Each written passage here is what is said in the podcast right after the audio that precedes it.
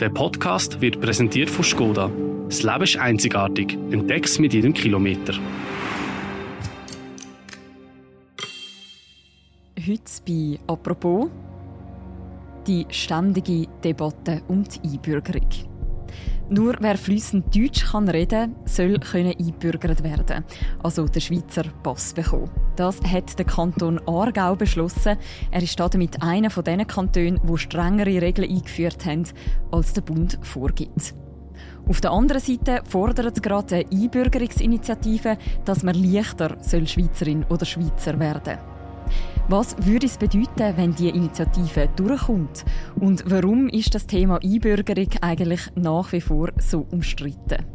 Über das reden wir heute im Podcast «Apropos», im täglichen Podcast vom Tagesanzeiger und der Redaktion Tamedia. Mein Name ist Mirja Gabatuller und ich bin verbunden mit der Charlotte Walser.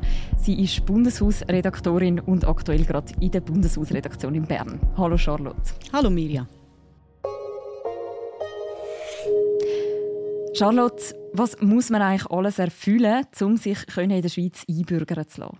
Ja, das ist eine komplizierte Sache. Wer sich einbürgern will, muss eine Niederlassungsbewilligung haben und seit zehn Jahren in der Schweiz wohnen. Dann ist es noch komplizierter, drei davon in den letzten fünf Jahren. Dann gibt es noch Spezialregelungen. Die Aufenthaltsjahre zwischen dem 8. und dem 18. Lebensjahr werden nämlich doppelt gezählt. Mhm. Dann verlangen noch Kantone verlangen eine Mindestaufenthaltsdauer im jeweiligen Kanton. Und dann kommen weitere Voraussetzungen dazu, Integrationsvoraussetzungen. Man muss sich in einer Landessprache können verständigen, man muss Kenntnis über die Schweiz haben, man muss am Wirtschaftsleben teilnehmen und am sozialen Leben. Und Kantone können, wenn sie wollen, über das hinausgehen, also weitere Integrationskriterien vorsehen. Ob die erfüllt sind oder nicht, wird auf kommunaler oder kantonaler Ebene entschieden. Es ist alles relativ komplex, was man muss erfüllen muss und eben auch kantonal und kommunal geregelt. Und über das, wenn wir heute reden, der Kanton Aargau nämlich zum Beispiel hat jetzt beschlossen, dass er die Sprachkenntnis, also dass sich können verständigen, noch bisschen höher ansetzt, als der Bund das eigentlich vorschreibt. Eine Person soll nämlich auf B2-Niveau reden und auf B1-Niveau schreiben. Was steckt genau hinter diesen Buchstaben? Was heißt das genau? Es gibt sechs so Sprachniveaustufen, angefangen bei A1 bis C2. Bei A1, also das niedrigste, kann man alltägliche Ausdrücke und einfache Sätze verstehen und verwenden. B1 bedeutet, Person kann die Hauptpunkte verstehen, wenn eine klare Standardsprache verwendet wird und wenn es um vertraute Sachen geht, Sachen aus Arbeit und Schule und Freizeit. Mhm. B2 bedeutet nachher, eine Person kann spontan und fließend sich verständigen. Und die, die Person, die B2 kann, kann Hauptinhalt von komplexen Texten verstehen, zu konkreten und abstrakten Themen und das ist das, was der, was der Kanton Aargau will, für die mündliche Sprache verlangen, das B2. Mhm. Gibt es für das so ein konkretes Beispiel? Ja, also die Tests die, die enthalten jeweils eine Reihe von Aufgaben und wie, wie das Sprachlevel eingestuft wird, hängt nicht davon ab, wie viele Punkte man erreicht, also wie viel dass man dann insgesamt richtig ankreuzelt. Zum Beispiel muss man, muss man einen Text können verstehen mhm. Du hast jetzt gerade schon gesagt, es gibt einen Test für das. Wie muss man sich das vorstellen? Ist das einfach wie eine schriftliche Prüfung, die man machen muss? Ja, ich habe vorher gerade noch so einen Test angeschaut. Dort steht zum Beispiel in einem Text, als die junge Autorin Clachis nicht mehr zur Arbeit erscheint, ist das ganze Dorf in Aufruhr. Clachis ist wie vom Boden verschluckt. Und, und dann geht es noch weiter, die Geschichte. Und dann muss man Fragen dazu beantworten, um zu zeigen, dass man es richtig verstanden hat. Und so ein Ausdruck wie vom Boden verschluckt äh, ist jetzt zum Beispiel eine Redewendung, wo, wo ja nicht so alltäglich ist. Also es ist nicht so etwas wie «Wo ist der Bahnhof?» oder so. Mhm. Und, und das versteht nur jemand, der wo, mehr als Grundkenntnis hat. Mhm. Ist auch im Schweizerdeutschen nicht so, funktioniert nicht so gut, vom Boden verschluckt sein, oder? Ja, das stimmt. Da muss man also relativ spezifisch also Redewendungen können. Der Kanton Aargau entscheidet sich, indem er das so testet, auch für strengere Regeln, als der Bund vorschreibt. Und er ist, glaube ich, nicht der einzige Kanton, der das so macht. Nein, da ist der Kanton Aargau nicht allein. Der Kanton Thurgau hat, hat seine Sprachanforderungen schon 2018 aufgeschraubt und auch Kantone Schweiz und Nidwalden haben, haben inzwischen hohe Anforderungen. Aber in den meisten Kantonen gilt für das Mündliche die nationale Mindestanforderung, also das B1 und nicht das B2, wo fließende Kenntnisse nötig sind, wie jetzt der Kanton Aargau beschlossen hat. Mhm. Wie kommt es das eigentlich, dass jeder Kanton bei der Einbürgerung seine eigenen Regeln festlegt? Ja, es ist so, dass für die erleichterte Einbürgerung von Ehepartnern zum Beispiel ist der Bund zuständig und bei der ordentlichen Einbürgerung ist, ist das Verfahren im kantonalen Recht geregelt. Die Behörde, die im Kanton zuständig ist, die prüft, ob Voraussetzungen erfüllt sind, also ob jemand integriert ist. Und in der Schweiz hat man das Gefühl, das kann man lokal besser beurteilen. Das ist, glaube ich, der tiefe Grund. Und eben der, der Kanton kann auch noch zusätzliche Integrationsvoraussetzungen vorsehen. Mhm. Und sind da Kantone ganz frei oder gibt es Sachen, wo man jetzt nicht darf, die einführen als Kriterium?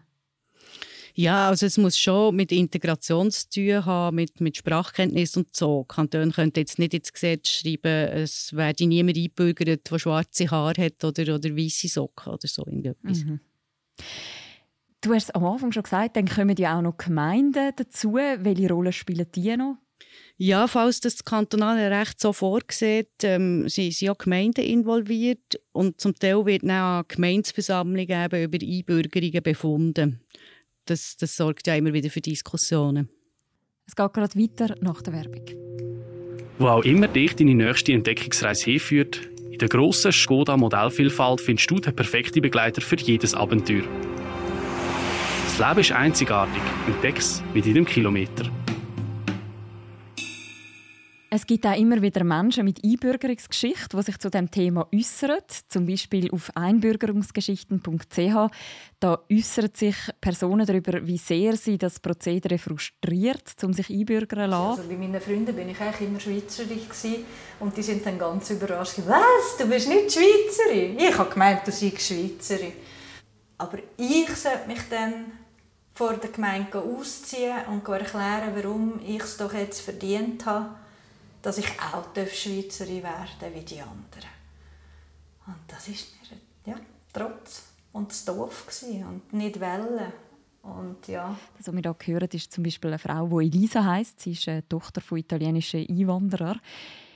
Ist denn die Schweiz tatsächlich so viel strenger als jetzt andere Länder? Ja, in vielen Ländern gibt es nach einer bestimmten Aufenthaltsdauer einen Rechtsanspruch auf eine Einbürgerung. Und in der Schweiz ist das eben nicht so. Da muss man einen Test bestehen, auch wenn man hier zum Beispiel in die Schule gegangen ist.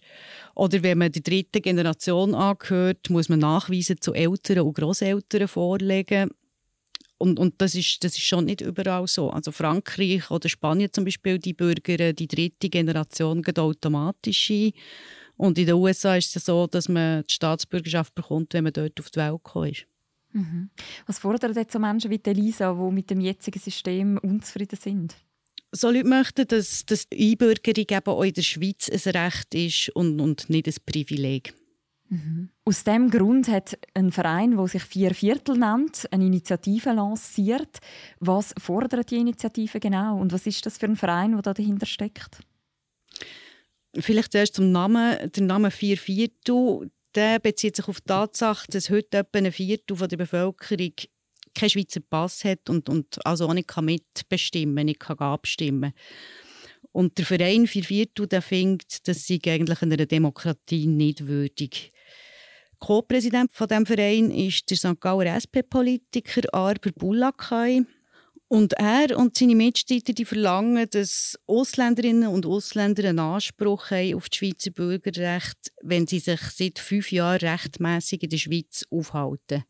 Voraussetzung wäre auch nur noch, dass sie nicht zu einer längeren Freiheitsstrafe verurteilt wurden oder die Sicherheit gefährden, so irgendetwas. Und sie müssten nur Grundkenntnisse in einer Landessprache haben. Sie haben das also jetzt auch in einer Initiative festgehalten. Wo steht die Initiative gerade? Die hat jetzt gerade mit der Unterschriftensammlung gestartet. Es braucht ja 100.000 Unterschriften für eine Initiative und, und nachher geht es der Prozess zuerst ins Parlament und am Schluss können wir darüber abstimmen. Mhm. Das ist also noch ein bisschen der Zukunft. Aber wenn man jetzt mal so Prognosen wagt, wenn das würde vor Stimmvolk kommen und angenommen werden, was würde dieser Vorschlag in der Realität dann bedeuten? Wenn das angenommen würde, wären die Hürden schon viel tiefer als heute. Also es gäbe keine Tests mehr zur Integration, keine Fragen mehr, ob man die Läden im Dorf kennt, so wie das manchmal heute vorkommt. Ja, es wäre eine grosse Veränderung. Mhm. Wenn man jetzt auf vergangene Initiativen rund um das Thema Einbürgerung schaut, wie grosse Chancen hat die Idee in deinen Augen? Ich glaube, die Chancen sind eher nicht so groß. Ähm, man sieht so einen Parlamentsentscheid. Also vor kurzem hat das Parlament über weitere Erleichterungen für die dritte Generation diskutiert, für die Enkel von Saisonniers. Und, und das ist nicht durchgekommen. Also das war die Mehrheit dagegen. Mhm. Auch keine Chance haben vier Vorstöße von den Grünliberalen die in der zweiten Sessionswoche im Nationalrat behandelt wurden. Zum Beispiel hat die Nationalrätin Katja Christ gefordert, dass Einbürgerungsgesuche immer von Parlament, Regierungen oder Behördenkommissionen entschieden werden und eben nicht von Gemeinsversammlungen. Sie hat den Vorstoß genannt, kein öffentliches Schaulaufen und zur Schaustellen mehr. Aber ähm, der Vorstoß ist deutlich abgelehnt worden. Nationalrätin Corinna Gredig die hat gefordert, dass Kinder von Ausländerinnen und Ausländern als integriert gelten, wenn sie mindestens fünf Jahre in der Schweiz die obligatorische Schule besucht haben. Bei diesen Kindern soll nicht geprüft werden, ob sie die Bürgerungsvoraussetzungen erfüllen.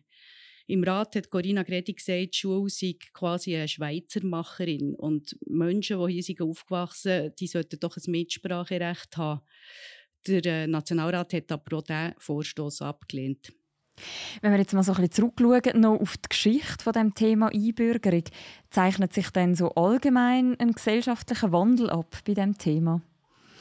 Das ist noch schwer zu sagen. Also auf der einen Seite erinnern wir uns ja an Film «Die Schweizer Macher» und, und viele Leute finden, so wie es dort sei, darf es jetzt heute wirklich nicht mehr sein. Es darf nicht mehr auf das Fond du Kochen ankommen, ob man eingebürgert wird oder nicht.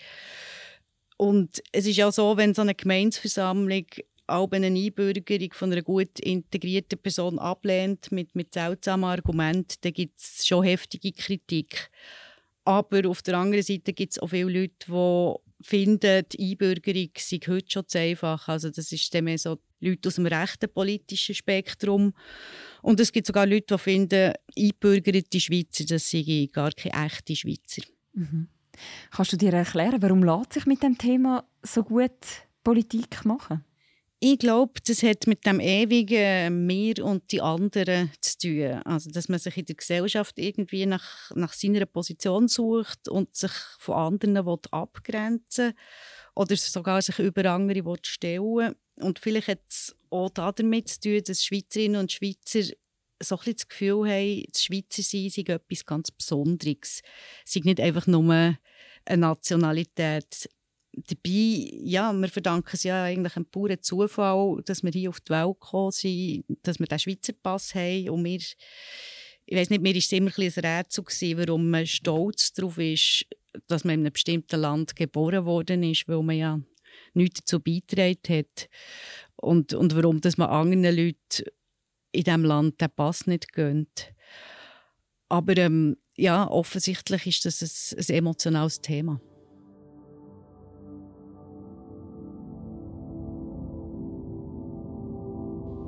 Danke dir vielmals, Charlotte. Merci dir, Mirja. Ich bin sicher, das Thema wird auch noch weiter zu reden geben. Wenn man informiert bleiben auch was jetzt diskutiert wird rund um die parlamentarischen Vorstöße Mitte Juni, man findet natürlich auch viel Hintergrundberichterstattung bei uns auf der Webseite und in der App. Und wir verlinken auch noch zwei Beiträge zum Thema im Beschreib zu deren Episode. Und das war die heutige Folge vom Podcast «Apropos». Die nächste Folge von uns die hören ihr morgen wieder. Bis dann, macht's gut. Ciao miteinander. Der Podcast wird präsentiert von Skoda. Ob rein elektrisch, kompakt für die Stadt oder mit Platz für die ganze Familie, entdeck bei Skoda dein Wunschauto. Mehr Informationen findest du auf skoda.ch.